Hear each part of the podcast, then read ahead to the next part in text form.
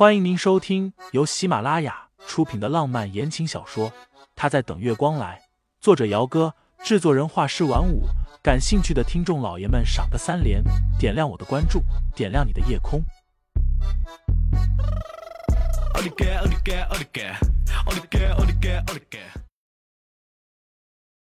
第一百六十一章，这个念头一旦生了出来，但是今天不知道是自己胃口不好。还是怎么回事？刚刚吃了一口鱼肉，他便觉得有些反胃起来了。清新微微蹙眉，好不容易压下了心头那股反胃想吐的感觉，在看着盘子里的食物时，已经没有了胃口。早餐鱼嫂做的是三明治，还有牛奶。他当时也是觉得牛奶的味道闻着有些恶心，好像是这两天开始，以前喜欢吃的东西在吃时。总觉得吃不下去了，清新觉得可能是自己的胃出了什么问题。正对着眼前的饭菜出神时，接到了护工的电话，说是沈夫人醒来了。清新抿了抿唇，说自己马上过去。沈夫人居住的小院子里，清新到的时候，沈夫人已经穿好了衣服，坐在小桌子旁边，打算把前几天的衣服绣品绣完。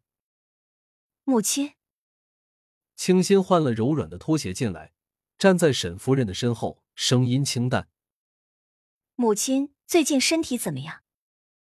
还不就这样。”沈夫人正在绣一只羽毛鲜亮的锦鸡，全神贯注了几秒钟之后，忽的又停住了。半晌，她自嘲一般的开口：“你不是都知道了吗？你根本就不是我亲生的。”也和沈家没有半点的血缘关系，怎么？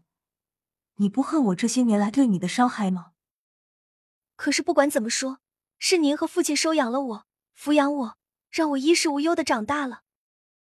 清新微微抿了一下嘴巴，我从未恨过您。恨不恨的？现在沈家已经没了，你也马上会是盛家的少夫人，以后和沈家就没有什么关系了。清新没说话。片刻后，沈夫人又道：“你应该不知道吧？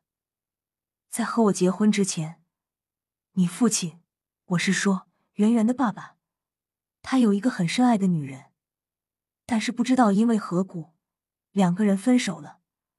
后来那个女人据说是和别的男人私奔了。为此，老沈还黯然神伤了好一段的时间。几个月之后。”架不住家里的压力，这才和我结婚了。清新在椅子上坐下，替沈夫人斟了一杯热茶，嗓音干哑。那后来呢？沈夫人喝了茶润嗓子，这才不紧不慢的道：“后来啊，我们结婚之后，我才知道他心里爱的是别的女人。有好几次他喝得酩酊大醉的，嘴里都喊着傅瑶意这个名字。”更是在醉酒之后把我当成了他。婚后不到半年我就怀孕了。那个时候我总是幻想着，只要生了孩子，有孩子分去他的注意力，他应该就会慢慢的忘了傅瑶意的。沈夫人说到这里，苦涩的笑了一下。可是我才怀孕一个多月，有一天，有个女人带了个小孩子。还有一封信来沈家找沈建国，他看了信之后就把信给烧掉了，然后把孩子抱到我的面前，心平气和的跟我说，他要领养这个孩子。那个孩子就是沈清心无疑了。我第一反应就是觉得荒唐，我已经怀孕了，我们有自己的孩子，为什么还要领养一个？后来，我越想越觉得不对劲。偷偷的让人去找了那个把孩子送来沈家的女人，问她是谁让她把孩子给送过来的。他支支吾吾了半晌，我拿了一笔钱给他，他才说了实话。那孩子是傅瑶仪让他带来的。